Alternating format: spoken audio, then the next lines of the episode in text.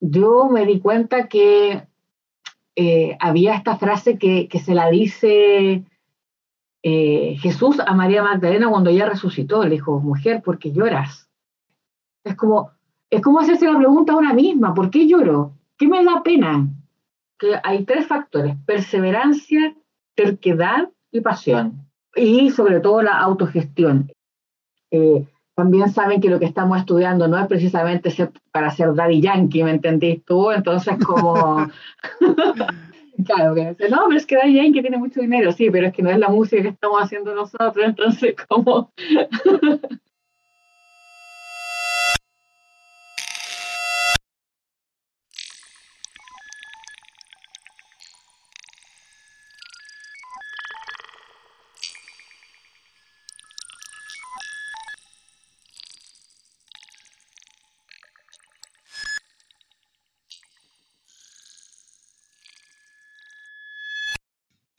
Estás escuchando De la mente a tus sentidos, un podcast que presenta lo más fresco de la música contemporánea de viva voz de los compositores y compositoras, con un lenguaje ameno, claro, coloquial y cercano a las personas deseosas de abrir sus oídos a nuevas experiencias. Yo, Emanuel Vázquez, compositor, desde aquí de México conversaré con la compositora chilena Valeria Valle. Bienvenida, Valeria. Hola, Manuel, muchas gracias por la invitación, muy contenta y les saludo calurosamente de acá desde Chile. Y qué emoción porque es eh, nuestra primera invitada internacional, pero sobre todo de Latinoamérica, digo, de un país tan lejano, pero tan cercano en costumbres, en cultura, y eso es lo que, lo que nos, nos une, en historia, ya ni se diga la compositora Valeria Valle, de Valparaíso, Chile. Es gestora cultural, productora académica del Instituto de Música de la PUCB, o sea, la Pontificia Universidad Católica de Valparaíso, como lo mencioné hace rato, y de la Universidad Alberto Hurtado, y CEO en Estudio Azul Multimedios. Estudia música en el Instituto de Música de la PUCB, la carrera de Pedagogía, como ya mencioné, licenciatura en Educación, licenciatura en Música, postítulo en Composición. Y posteriormente estudia el Magister en Artes. Desarrolla el proyecto de investigación y composición sobre el Horspiel. Ayúdame con, con esta pronunciación. Sí, es una palabra alemana, Horspiel. Horspiel basado en el trabajo de la compositora chilena Leni Alexander, dando origen a la obra Ciclo de Radioteatro Recordando Chile. Mujeres a Contratiempo, estrenado en noviembre de 2016. Ha participado en publicaciones, conciertos, festivales, encuentros y ponencias tanto en Chile como en el extranjero, destacando la temática sobre el metalenguaje musical, análisis de la música, desarrollo del imaginario sonoro y problemáticas de género en la música.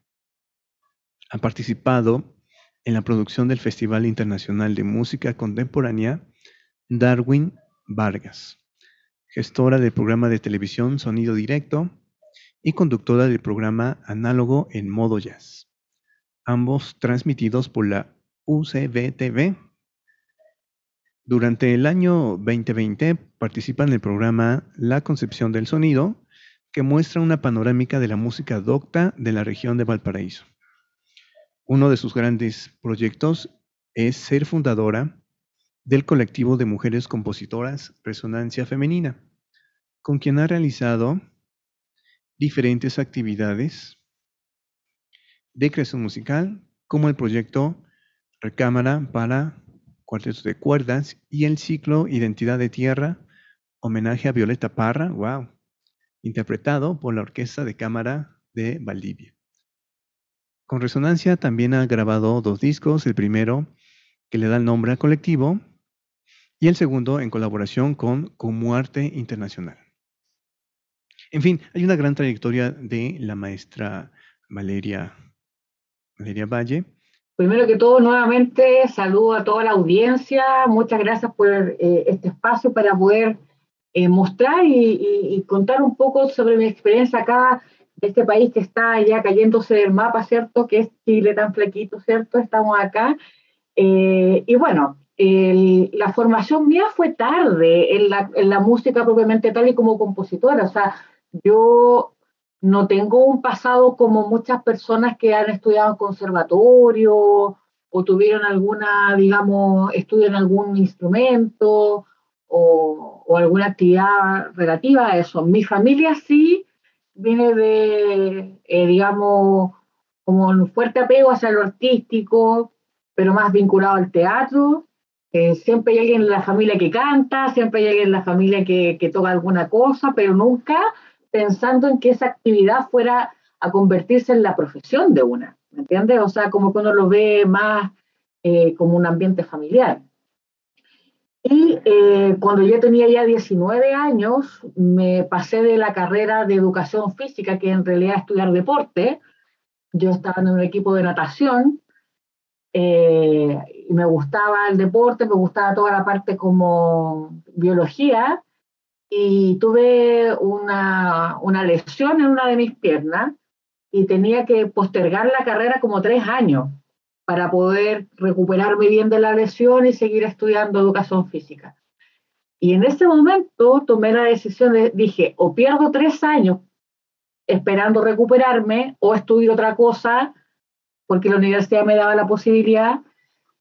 Y en ese momento eh, dentro de mis actividades, como te decía, cantaba, tenía, siempre participé como muy, activamente, pero nunca pensando en la composición, ni mucho menos que iba a ser eh, esa mi profesión. Dije, ya, me voy a estudiar música. Y llego a la universidad eh, a través de un traspaso de carrera, y yo llegaba a la universidad toda vestida así como de educación física, muy deportiva, y, y me encontré en un ambiente totalmente distinto, eh, todo el mundo tocaba, todo el mundo venía así como, no, yo estudio piano hace como 20 años, y yo así como, eran todos muy buenos y todas muy buenas, todos tenían como ah, mucho más apegada a la música que lo que yo la tenía. Y, y claro, ahí fue como un, como ahí fue como darme cuenta que estudiar música no era lo que todo el mundo pensaba, que era como, uy, hay que andar tocando la guitarra todo el día. No, no lo era había todo un tema detrás, había que estudiar, eh, eh, solfear, cantar partituras, tocar partituras, leer partituras, y era así como, wow, era todo un trabajo. Y, claro, fue, fue tremendo, me, demandó estar casi todo mi, mi periodo de la licenciatura abocada casi 100% a estudiar, porque yo me sentía que yo venía muy, muy tarde estudiando entonces sentía que tenía que ponerme como al día un poco y eso involucró cuatro años de estar eh, casi como un claustro, así como una monja en la música, así como es claustrada tratando de estudiar y, y, ahí en, ese, en esta como búsqueda de poder ponerme al día, me encontré con la composición y, y ahí fue cuando dije, esto es lo mío y aquí me quedo. Iniciaste en la universidad esta carrera de, música, o sea, ya, ya grande. Sí, grande, grande. Yo por eso le digo a mis estudiantes cuando sienten que no tienen capacidad o, cuando ven lo mismo que vi yo, o sea, que yo con suerte tocaba piano y tenía una compañera de mi misma edad que venía estudiando piano toda su vida, entonces la, brecha era enorme. ¿Y cómo, cómo te sentiste? Uy, muy frustrada al principio, muy frustrada porque sentía que me había metido en algo que yo pensé, como mucha gente, que era un poco más livianito y no lo era, que había mucha disciplina detrás, mucha dedicación y nada, me puse al día estudiando, eh, trabajando arduamente, durmiendo poco, obviamente, porque había que estudiar mucho más de lo que, eh, de lo que yo me imaginaba, sobre todo porque yo sentía que me faltaba mucho todavía. Entonces, como te digo, pero fue muy bonito porque en ese encontrarme para poder como nivelar mi aprendizaje o mis conocimientos, me encontré con la composición y dije, esto es lo mío, aquí me quedo. Ahora, con tu familia, ¿cómo fue ese? ¿Es muy latinoamericano esta situación? aquí en México también sucede eso, de que ven el arte o la música en concreto como un hobby, como algo familiar. O sea, en las fiestas, la música siempre está presente, siempre hay el, tío que, toca, la, la, tía o la prima que canta, en fin, eso es tan latinoamericano. Y también este pensamiento de que, pues, mm, no, es como tomado en cuenta como una profesión real, eso me, me parece muy interesante, esa coincidencia. ¿Cuál fue la reacción de tu familia respecto a esta decisión de cambiar de carrera, cambiar de rumbo? Uh, fue, mira, mi papá en ese sentido fue muy apañador, porque mi papá quería que yo estudiara en la universidad lo que yo quisiera, indistintamente fuera ingeniería, fuera medicina o fuera música. O sea, él no distinguía en ese momento la diferencia. Él quería que yo fuera una profesional en algo en lo que yo quisiera. Y eso fue muy potente porque em, lo primero que, claro, cuando yo estudié era para ser profesora. Entonces, eh, él sentía que nunca tampoco él dimensionó que, aparte de ser profesora, yo iba a arrancar con una carrera de composición. Eso fue como, eso fue lo menos pensado, porque claro, yo digo, voy a estudiar música para ser profesora de música, perfecto, va a ser maestra, muy bien. Pero entre medio fue como, papá, aparte de ser maestra, yo quiero ser compositora. Y eso como que te sorprendió y dijo, bueno, si te gusta y está dentro de lo que estás estudiando, perfecto, hazlo. Y, y siempre me apoyó, me, me apañó mucho. Eh, mi papá ya falleció hace muchos años, pero dentro cuando yo estudiaba, él, él siempre me apoyó a que yo fuera, me sintiera realizada en mi profesión. Y eso fue muy potente. Mi mamá igual, eh, ahora que no está mi papá, mi mamá también me ayuda mucho, sobre todo con eh, cuando he necesitado que alguien cuide a mi hija, por ejemplo, porque también soy mamá y eso también eh, le pone una cuota de responsabilidad extra a todo esto.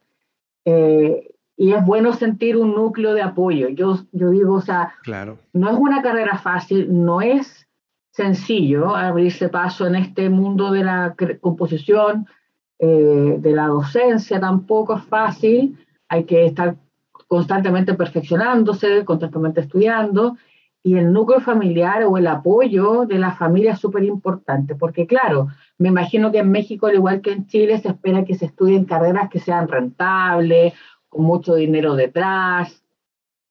Eh, también saben que lo que estamos estudiando no es precisamente para ser daddy yankee, ¿me entendís tú? Entonces, como Claro, que no, pero es que Daddy que tiene mucho dinero, sí, pero es que no es la música que estamos haciendo nosotros, entonces como... Eh, claro, eh, toma, es, un camino más largo explicarlo y que se entienda lo que hace. También la familia latinoamericana es como muy apapachadora. Entonces, en algún punto, apapachadora, eh, el término es como para decir que te, te cobija, te, te, pues te acepta, acepta tu, tus decisiones. Claro. Y eso es algo muy, muy, pues muy común. Entraste a estudiar para ser maestra de música. ¿Cómo fue que, cómo, cómo se salió eso de control y, se fue a la composición? ¿Qué pasó ahí? ¿Qué ocurrió ahí? Bueno, yo acá en el programa de estudio que yo tenía en aquel entonces, tenía una asignatura que se llamaba polifonía, que es estudiar armonía y también contrapunto, ¿ya? Y estudiando estas dos disciplinas, eh, sobre todo el contrapunto, eh, llegó un momento en que hacía los ejercicios como buena estudiante para cumplir con mis materias, con mis pruebas y con todas mis cosas, pero llegó un punto en que yo necesité ir más allá de lo que ya estaba creando, porque claro, uno hace un ejercicio y suena, pues ese ejercicio tiene un sonido. Y ahí me di cuenta de lo mucho que me gustaba lo que ahí había, porque aprendí a ocupar las herramientas del contrapunto, estudié siete años contrapunto, sea contrapunto invertible, doble, triple, mucho contrapunto. Entonces ya, ya dominaba muy bien la técnica del contrapunto. Y eso significó que en un momento dije, quiero hacer algo mío ocupando estas herramientas que yo ya conocía. Y ahí salió lo primero, así como mi primer bebé, así como mis primeras ideas musicales, y ahí me di cuenta que, claro, que era maravilloso eh, poder crear algo de la nada. Era como, me imagino algo y hacerlo música. Y eso fue ese, ese traspaso de lo que yo me imaginaba a lo que quería que sonara. Y, y, cuando la primera vez lo escuché así como, no tocando yo mis ejercicios al piano, sino que fue como escuchaba con, con otras personas, con intérpretes, que dijeron, ya, pero a toquemos tu, tu trabajo. Y, y, fue como, wow. Y esa experiencia fue la que me, me abrió los sentidos y yo dije, aquí me quedo, esto me gusta. Y, y también había un círculo donde yo, cuando yo estudiaba, que hacía música contemporánea. Y yo asistía de puro curiosa, asistía para saber qué pasaba, qué había ahí, porque ellos sonaban totalmente distintos de lo que yo hacía en el contrapunto. Y en esas curiosidades, claro, también me di cuenta de que había todo otro mundo creativo que, que buscaba como otra experiencia en la música y también fue como muy positivo, muy enriquecedor y me quedé ahí y dije, ya, esto es lo mío, acá me quedo y, y quiero seguir en esto hasta que, hasta que pueda. Es, es lo que estoy ahora, precisamente. Qué maravilla. Entonces empezaste escribiendo música, digamos que un estilo tradicional. Llegaste a tener contacto con la música contemporánea y, fue como otro, otro boom, ¿no? De, de, descubrimiento de, wow, esta, esto es lo que me gusta, es lo que quiero hacer. Claro. ¿Te acuerdas de tu primera composición? contemporánea con esta estética. ¿Cómo, ¿Cómo fue esa experiencia? ¿Sonó lo que tú esperabas? ¿Cuál fue la reacción de los músicos? ¿Qué sucedió? Bueno, yo tenía un profesor eh, con el cual yo trabajé muchos años, eh, que era el que hacía música contemporánea, pero cuando yo lo conocí era mi profesor de armonía y contrapunto. Y después me di cuenta que él hacía música contemporánea y en, esto de, en este traspaso de que yo hacía mis ejercicios y después quería hacer cosas como por mí misma, eh, la experiencia de haber asistido a estos talleres me, daba cuenta que el sonido, a mí me quedaba chica la, la, camiseta de la tonalidad, en el fondo fue eso, como que me sentía que me faltaban más herramientas para poder seguir expresando cosas, para poder seguir... Eh, digamos, componiendo lo que yo quería, y en esa búsqueda como de, de, esas herramientas que me faltaban, porque finalmente es eso, es conocer más herramientas para poder escribir o para poder experimentar. Y en eso, claro, este taller me ayudó mucho y ahí me di cuenta que la música contemporánea, claro, habían ciertas líneas y estéticas, por ejemplo, el profesor era muy amante de Franco Donatoni, que es toda una escuela italiana de formación del siglo XX. Eh, y claro, todo sonaba muy parecido a lo que hacía Franco Donatori, pero paralelo a eso, eh, fui conociendo como otras corrientes musicales en donde, claro, ahí había una libertad en el sonido y ya vas conociendo referentes. Yo creo que lo, más importante cuando uno está estudiando es tener, ojalá, la mayor cantidad de referencias posibles de músicas distintas, de la mayor cantidad de músicas distintas con técnicas distintas, con miradas distintas, eh, que suenen lo más distinto posible, porque así uno empieza como a tener un, banco de sonidos más grande. Entonces, cuando tú necesitas hacer tu música, ya no recurres solamente a que suene como una estética o tienes que ser parecido a esto, sino que tu rango de acción crece. Y eso para mí fue súper importante. No siempre lo tuve porque la escuela con la que yo partí fue muy así como adoctrinada hacia la escuela italiana del siglo XX, eh, como, y también muy hermana como del serialismo integral y que había que ser muy como de, la Europa vanguardista, hasta que me di cuenta que habían otras personas que componían, como la compositora Lena Alexander, que es por la que nace la obra El Horspiel, que ella y lo mismo que decía Graciela Parasquevay, eran libres en el sonido, ellas escribían lo que sentían. Y si se parecía a este, a fulano, vengano, les da lo mismo, ellas componían lo que ellas sentían. Y eso me pareció muy potente, muy potente, más allá de cualquier lección de, de composición, era sentirse libre en lo que uno hacía. Por supuesto, totalmente de acuerdo. de que, ay, tú eres como esto, eso no es terreno nuestro, una compone nomás. Quien quiere clasificarnos, que se clasifique y que se preocupe él de buscarle una categoría, pero no uno que compone, ¿cachai? Totalmente de acuerdo. Y es interesante porque, eh, como dices, armarnos con este banco, gran banco de sonidos o de posibilidades y herramientas, justamente es inevitable que eh, no seamos nosotros en nuestra composición, es decir, estas herramientas le van dando forma a nuestra identidad sonora. Eso es lo que yo creo. Ahora, eh, hablando de tu experiencia docente y de tus propios maestros, ¿cómo ha sido este camino de la docencia? Seguramente eh, te identificaste o, o, no sé si te pasa, a mí me pasó que yo también soy docente y hay maestros que dejaron huella en mí, huella tanto negativa como positiva. Evidentemente la, huella positiva es la que yo, la que me ha incitado a, ser pues una, un mejor docente, a transmitir esto que, esta pasión que tenemos por la música a mis alumnos. ¿Cómo ha sido tu experiencia docente? Mira, yo debo reconocer que como profesora me, me, ha ido bastante bien, como bueno, uno, yo creo que todas las experiencias tienen su lado bueno y de repente hay experiencias que nos hacen reflexionar mucho. La pandemia también nos ha hecho reinventarnos muchísimo. Eh, creo que hay una pedagogía que está en busca como de una, un espacio de respeto. Cuando yo estudié había mucho, mucho machismo, sobre todo por estudiar composición de, ese maltrato así como sobrevalorado de la figura del compositor.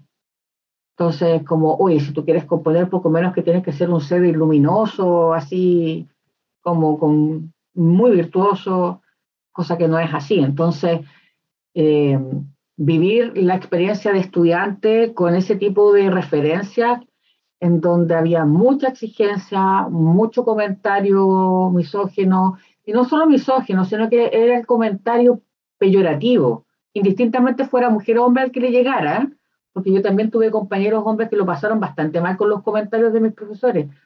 Entonces, eh, sientes como la necesidad de, de, o sea, en algún momento te das cuenta que eso no es lo que, lo que corresponde y que aprender la música o aprender a componer, y aunque sea la cosa más difícil que estés haciendo ya una obra con serialismo integral, no es necesario que te traten mal para que hagas una obra de esas características. Y eso a mí me ayudó mucho para cambiar el paradigma de la docencia. Y ya no puede ser esa figura hoy el maestro con un séquito de alumnos detrás, una figura bastante como greco-romana, eh, muy antigua, muy arcaica, y, me esforcé y me he esforzado toda la vida por tratar de generar espacios colaborativos del aprendizaje, espacios sanos del aprendizaje, en donde eh, alguien puede tener más aventajado un contenido, pero eso no significa que sea mejor que la otra persona. Son habilidades distintas.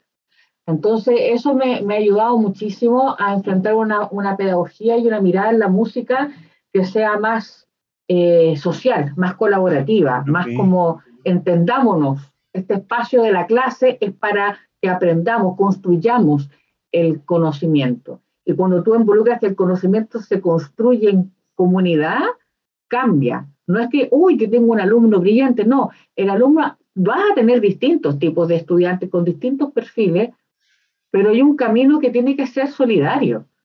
Y para mí eso ha sido algo súper necesario de instaurar porque también, como te dije, yo viví todas estas cosas atroces que han salido, el maltrato, el acoso, más que, más que acoso, el abuso de poder.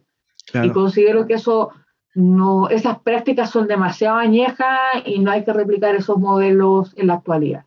Por supuesto.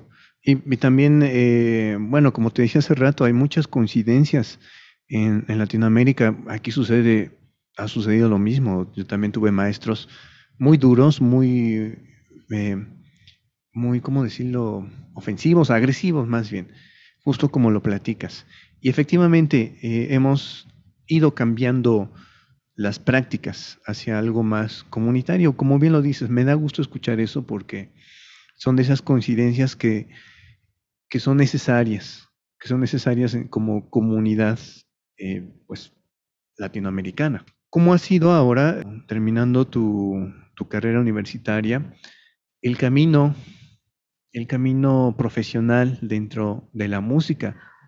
Bueno, el camino mío ha sido mucho, que hay tres factores, perseverancia, terquedad y pasión. Y sobre todo la autogestión, es de moverse, eh, golpear puertas, insistir muchísimo. Pues digo, la perseverancia ha sido, pero radical. Oye, pero pueden tocar mi obra. Oye, ¿por qué no tocan mi obra? Oye, necesito esto. Eh, voy. ¿Qué hay que hacer para participar del festival? Y voy lleno los formularios.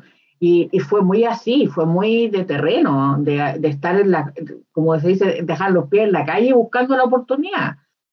Hasta que ya entré en el circuito de la música contemporánea en Chile, y ya con eso empezar a aparecer en los festivales de música contemporánea. Y claro, llamó la atención porque había como una mujer en estos festivales donde la supremacía siempre fue masculina. Y una mujer que más encima decía, eh, creo que falta música de otras mujeres, porque hay más mujeres componiendo, porque también me pasó que una sentía que era la única que estaba componiendo y, y, nada que ver, o era un tema netamente de falta de, de, que te conectaran con otras pares. Y ahí, claro, eh, pero como te digo, la autogestión es súper importante en esto, o sea, insistir, eh, prepararte para los festivales, tener claro cuándo eran las fechas para que la obra estuviera lista, buscar los intérpretes, quién pudiera eh, tocar la obra. Entonces yo decía, mira, ya postulemos, si ganamos y hay financiamiento, la tocan y si no, bueno, ahí vemos cómo lo hacemos. Entonces era constantemente estar eh, buscando la oportunidad y no dejar que me sacaran porque eh, no era lo, lo normal, ¿me entendés?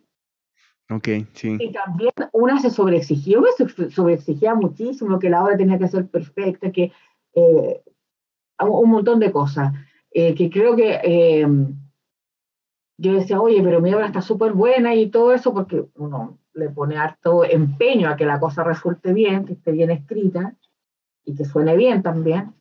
Entonces había como un, un creer después en mi, en mi oficio. O sea, yo no estaba haciendo cualquier cosa, yo de verdad estaba entregando una obra bien hecha. Y eso también me ayudó mucho a empezar a confiar en las composiciones que yo entregaba, que mi trabajo era bueno, que yo no estaba pidiendo un favor por ser mujer, sino que yo estaba pidiendo mi espacio porque yo estaba haciendo bien mi trabajo. Y eso creo que también fue súper importante. Qué, gusto escucharlo, justamente porque eh, he tenido oportunidad de escuchar tu música y, pues es un trabajo increíble, impecable. Y ahora quisiera hablar precisamente de tu música. ¿Cómo, ¿Cuál es tu proceso para escribir la música? De, a partir de que la imaginas, ¿cómo sale hacia el papel o hacia la edición? Mira, va a depender de para qué la haga, porque cuando tengo encargos, generalmente me preocupo mucho de saber quiénes tocan y cómo tocan y qué les gusta tocar.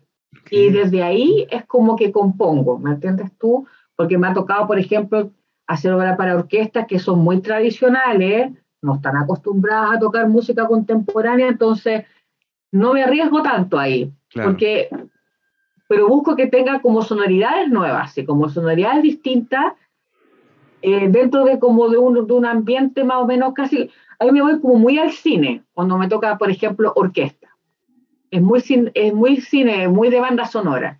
Pero cuando tengo que componer para ensamble o gente que quiere que le haga música contemporánea, ahí es, eh, es, fantástico. Y ahí tengo maestros como José Luis Urqueta, Katia Galleguillo, eh, el ensamble Dibujos, que buscan que uno le haga las obras, ojalá con harta cosa rara y harta como nomenclatura nueva. Eh, y, ahí también es entretenido. Y como te digo, eh, uno va como matizando en, esta, en este sentido ya para quién lo compongo. Y, y generalmente es como, tengo frases, por ejemplo, hay una que es de Franco Donatoni que me gusta mucho, que habla sobre el proceso de la metamorfosis, que dice que siempre partía ojalá una de sus nuevas obras con algún fragmento de alguna obra anterior que le haya gustado. y lo toma en los elementos y lo, y lo empieza a metamorfosear. O sea, como que lo transforma, porque finalmente si eso también es algo mío, pero le doy otra mirada y puede nacer otra cosa, una, un, un algo totalmente distinto. Esa es una forma que yo la encuentro muy bonita de tomar algo de uno y, y darle como otra lectura, ¿me entiendes? Otra mirada, otra perspectiva.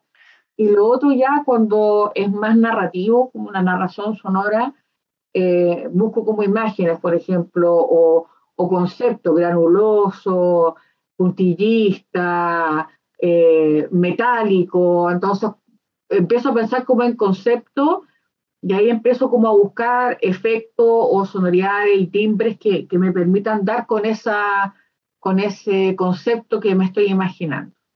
Oye, qué, qué genial. Yo estoy muy extasiado porque, digo, a la distancia, pero me identifico con todo lo que estás diciendo. Justamente cuando tú conoces a los intérpretes, quién va a tocar, creo que eso ayuda muchísimo a aterrizar las ideas que tú tienes en la cabeza. Y bueno, trabajar con los intérpretes, preguntar sobre posibilidades que ellos pueden o quieren, quieren interpretar, eso está maravilloso. es cuando la obra justamente queda a la medida. Ahora avanzamos hacia esta obra que me gustó muchísimo y que la pueden encontrar en Spotify, que se llama Mujer, ¿por qué lloras? Es un álbum y es una pieza también de ese álbum que me gustaría que nos hablaras antes de escucharla. Bueno, esa pieza le da el nombre al álbum que se llama Mujer porque lloras y fue el primer disco que tengo de solista porque hay otras eh, obras mías que están en otros discos de otras agrupaciones, pero este es el primero donde yo junto toda mi música, casi la que tenía en ese momento para orquesta, tengo más, pero en ese momento podía agrupar a seis obras. Y eh, yo hace mucho tiempo tenía, como te digo, he estado trabajando en este tema del género dentro de la música contemporánea, dentro de la historia de la música, la visibilización de, la, de las músicas de mujeres. Y hay una frase que, que yo creo que con, esta segunda, con esta cuarta ola en realidad del movimiento feminista que se dio fuertemente más que nada en las universidades, en la academia también, okay. eh, yo me di cuenta que eh, había esta frase que, que se la dice eh, Jesús a María Magdalena cuando ella resucitó. Le dijo, mujer, ¿por qué lloras? Y en el fondo creo que esa, esa pregunta, porque yo no soy muy religiosa, pero sí creo que hay palabras que hay en, en estas historias bíblicas que son súper potentes, indistintamente que uno sea religiosa o no. Claro. Pero como historia, como palabras, como conceptos son súper potentes. Y uno de esos conceptos es este. Es como, es como hacerse la pregunta a una misma, ¿por qué lloro? ¿Qué me da pena?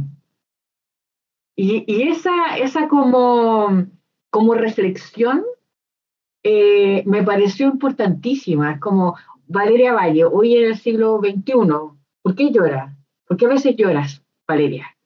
Y eso me motivó en el fondo era porque él decía, ¿por qué lloras si yo estoy vivo? O sea, es como hay esperanza, se cumplió la profecía, este es el contexto de la, de la frase en que se dice en la Biblia, pero yo lo pensaba así como, Valeria, están logrando las cosas, ha costado, es doloroso, pero hay cosas que ya se están logrando, hay cosas que se están instaurando, hay miradas que ya se están gestionando. Entonces, ¿qué, qué nos queda? ¿Por qué seguimos llorando? ¿Qué nos falta? ¿Qué nos falta por recorrer? ¿Qué hemos... Entonces, siento que invita a una reflexión gigantesca.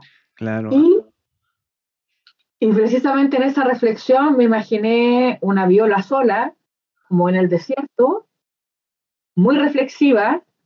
Eh, la viola es uno de los instrumentos que dentro de las orquestas, como siempre ha sido como eh, sujeto a, a burla, como que ay, es como el acompañante, ay, es como la nota larga, ay, es como el que toca la viola, es como ya el, el relleno, ¿cierto? La, la torta, ¿me entendía? Entonces, es como un, un, aderezo más del taco, entonces como, no, no, no goza de muy, muy, muy, muy buena salud, entonces, en ese sentido.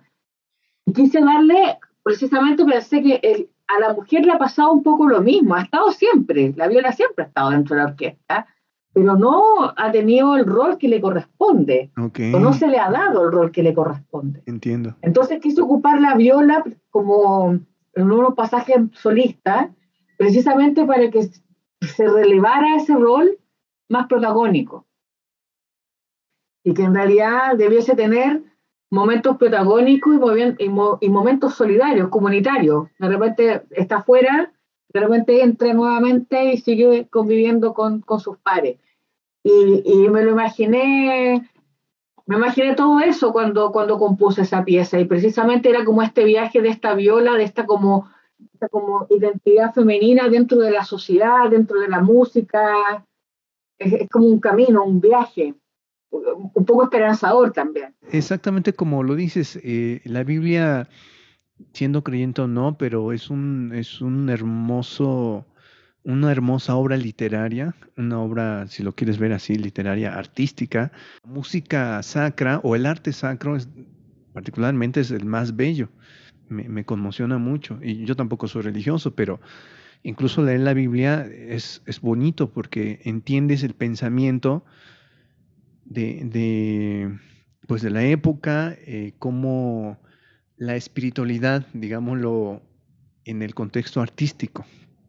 Esa palabra que tú dices es muy bonita, la espiritualidad, porque finalmente yo creo que lo que nos evoca es esa reflexión de la espiritualidad, indistintamente como te digo yo, uno crea en algo más o no, pero hay una conexión con, con ese ser interior, ¿me entendiste tú? Y yo creo que eso, eso es muy bonito, es, es, esa, reflexión creo que nos, nos atañe mucho eh, o, es importante como educarla, que la gente se dé esos tiempos pueda reflexionar, cosa que no es muy habitual en estos días. La gente actúa autónomamente, automáticamente es como que vive su vida y, y poco tiempo le da a detenerse, a reflexionar. A continuación escucharemos un fragmento de la pieza musical Mujer, ¿por qué lloras?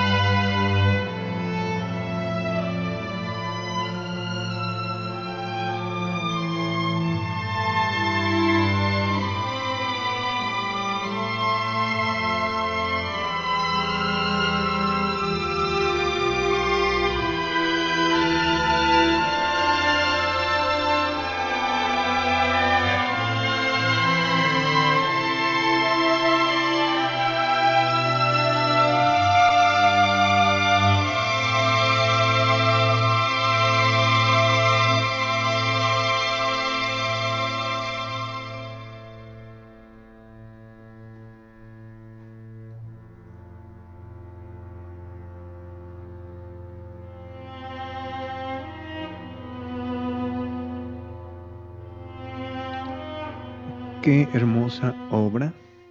Te felicito por esta obra y tienes toda mi admiración. Está hermosísima esta pieza. Bien, quiero dar eh, algunos comentarios respecto a, tu obra. Eh, desde mi punto de vista, no como músico, sino como, como tratando de ser como un oyente que no tiene alguna formación musical, me hace, me, me sugiere una, una, imagen, justamente como lo dices, una situación de introspección, como una, algo reflexivo, un momento en el que tú estás dialogando con, contigo misma, ¿sí? Y de repente estas texturas de las cuerdas que, que las están como cobijando, justamente como, como ideas que te van, te van abordando o se van sumando a este monólogo interior que tú tienes. Y otra vez de repente está todo el silencio, está solo tú hablando, razonando, y otra vez llegan esta serie de ideas, de pensamientos, emociones que van como acompañando este monólogo. Es así como yo lo percibo. Me recuerda mucho, bueno, ya hablando como músico, me recuerda mucho el segundo movimiento de, de La Primavera de Vivaldi, cuando está solo el, violín y de fondo pues están las demás cuerdas como el viento así, como el fondo y la figura. Así me recuerda esta, esta obra, este ejercicio de, monólogo y cómo la atmósfera se va como envolviendo, envolviendo al, al protagonista. Es lo que puedo decir de esta obra. La sonoridad es hermosísima, realmente se nota el trabajo técnico muy fino que haces con, la, con las cuerdas. Y bueno, me quedé así como muy, ¿cómo decirlo? Muy extasiado. esta obra es, precisamente, mucha gente ama esta obra, creo que eh, le pasa exactamente lo que, que, te pasa a ti, es como que quedan, uno que hace como pegado, como se podría decir, pegado en, un estado así como de reflexión. Así es, así es. Ok, eh, bueno, voy a aterrizar otra vez porque necesitamos, necesito que me cuentes algo un poco más terrenal en el ámbito de, eh, supongo que ahí también sucede, en Chile sucede esta cuestión de los subsidios gubernamentales es un tema que me interesa, que les he preguntado a todos nuestros invitadas y, e invitados. ¿Cómo se vive ahí en Chile esta cuestión de los subsidios gubernamentales? Dinero que te da el Estado, o como tú lo mencionaste al inicio, la autogestión. ¿Cómo has manejado esta cuestión de o autogestión o subsidios? ¿Cómo se vive eso? Bueno, Primero el panorama en Chile. En Chile existe el Ministerio de las Culturas, las Artes y el Patrimonio, y dentro de este ministerio, esta cartera, que se debiese preocuparse por la cultura, existen líneas de financiamiento que están normadas por leyes. Y existe la ley de la música, y en esta ley establece que el Estado de Chile debiese entregar financiamiento a través de concursos públicos a distintas iniciativas, distintos proyectos. Y todos los años en Chile, como en muchos países, se hacen convocatorias a estos concursos públicos donde toda la gente, obviamente, participa. Son muchas las personas que participan en distintas líneas para grabar sus discos, para hacer sus festivales, para hacer eh, su estudio. Hay una gama bien larga de, digamos, de solicitudes ahí. Eh, y claro, como en todas partes, también el dinero no es mucho, por lo tanto hay mucha gente que queda fuera de estos financiamientos. Se acusa lo mismo que pasa en todos los países, que siempre le dan la plata a los mismos de siempre, o esto está arreglado, o este...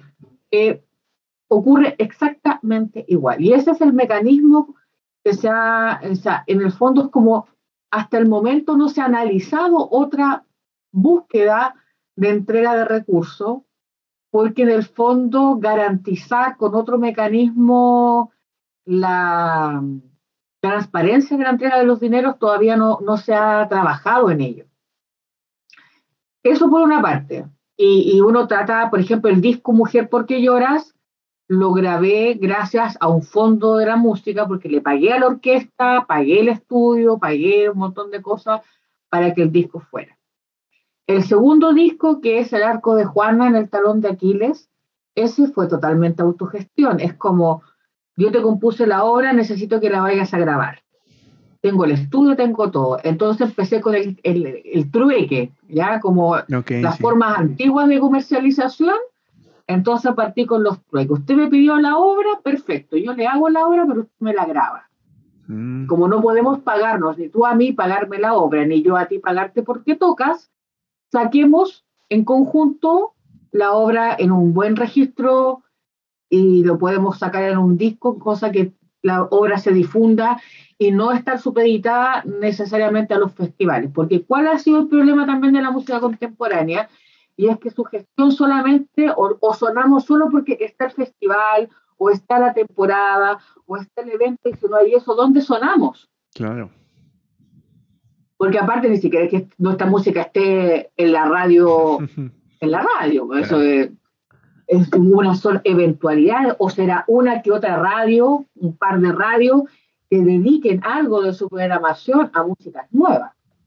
Entonces, bajo esta premisa, yo encontré que eh, abrirse a la posibilidad de que la música suene en Spotify, sabiendo que eh, todas estas plataformas igual reducen bastante el nivel del audio y un montón de características que eh, si uno puede, pues, si tú quieres hacer una obra electrónica que tenga como una pulcritud o, una característica acústica que, que, ya solamente se puede hacer en vivo o con audífonos, por ejemplo, el sonido 3D, por ejemplo, que también se está como trabajando, eh, ya, tú sabes que eso ya no es posible. Entonces yo dije, bueno, hay música que a mí sí me queda para Spotify y habrá otras que no las voy a poder subir, a lo mejor a la gente con un video y, que, y decirle, sabe que esto es para que lo escuche con audífono, pero la, toda la que pueda estar en Spotify, yo dije, tiene que estar ahí porque de alguna manera te buscan, eh, te vas haciendo conocida. ¿Por qué? Porque te buscan en estos medios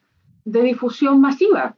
Claro. Y es que creo que a diferencia, y sabes por qué también lo hago, porque cuando yo estudié no tenía dónde encontrar música de compositoras, no había. Y creo que esta oportunidad de poder subir tu música a un costo que no es tan alto, creo que es súper importante. Porque necesitamos dar a conocer las músicas y no esperar que siempre esté el festival X para que mi música pueda sonar. Y siento que esa eh, autonomía respecto de los festivales es importante, porque de alguna manera igual está sonando. Tú puedes decir, oye, mi música está en tal lugar. Okay. De allá verá la gente si lo escucha, si le gusta o no, pero tu música ya está sonando. Por supuesto. Además, también eh, pensando cuando estás creando, aparte de pensar en intérpretes y en los lugares donde se va a escuchar, también estás pensando en las plataformas donde, donde puedo como dices, puedo subirlo. Hay música que necesita otras características, otras plataformas que sean como más fiel a la, al audio original. Esto, esto tiene mucho sentido también. Efectivamente, las plataformas con sus características positivas o negativas, pero son una ventana a, pues al mundo. Ahí te pueden escuchar y te pueden ir conociendo. Y hablando de eso, ¿Podrías compartirnos tus redes sociales donde podemos escuchar tu música, donde podemos seguir tu trabajo? Bueno, yo tengo la música en todas las redes, en Spotify, iTunes, Deezer, YouTube, eh, en todas partes. Pueden buscarme en mi, en mi Facebook, que es Valeria Valle Martínez, no tiene ninguna ciencia mi, mis redes sociales. En Instagram también subo mi trabajo, que es eh, Valeria Azul, mi Instagram, y también, eh, bueno, en Twitter también lo mismo, con mi nombre, no hay ningún problema.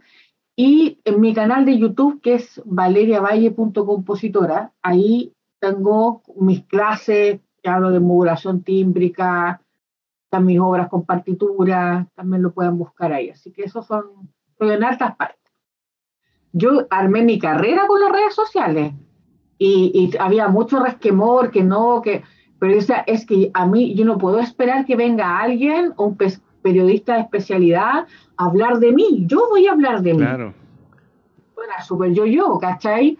Pero considero que mientras estemos en un sistema en que no tienes a nadie más, yo creo que decir, oye, mira, por ejemplo, ya estoy conversando contigo, ta ta ta hablando de música. Y la gente empieza a conocer. La gente es curiosa. Sí el mejor aliado de las redes sociales es la curiosidad. Entonces, finalmente te van siguiendo y si tú eres consecuente con tu trabajo, también ven que tu discurso es como, y les gusta tu música, empiezas a tener fans. Y eso no está malo, porque finalmente crece tu red de, contacto, a lo mejor en tu país no, no te consideran, pero puede que alguien vea tu trabajo de otro país y dice, oye, ¿sabes qué? Me gustó lo que hiciste y te llaman. Entonces considero que las redes sociales en este momento son un muy buen apoyo para visibilizar el trabajo. Ahora, para hacer otras cosas, no, no lo sé, pero para visibilizar el trabajo considero que es, super, es como tu portafolio en vivo. Exacto, sí, así es. Totalmente de acuerdo. Por último, ¿qué aconsejarías a, a las nuevas generaciones de compositores, las que se están formando o las que van saliendo de la universidad?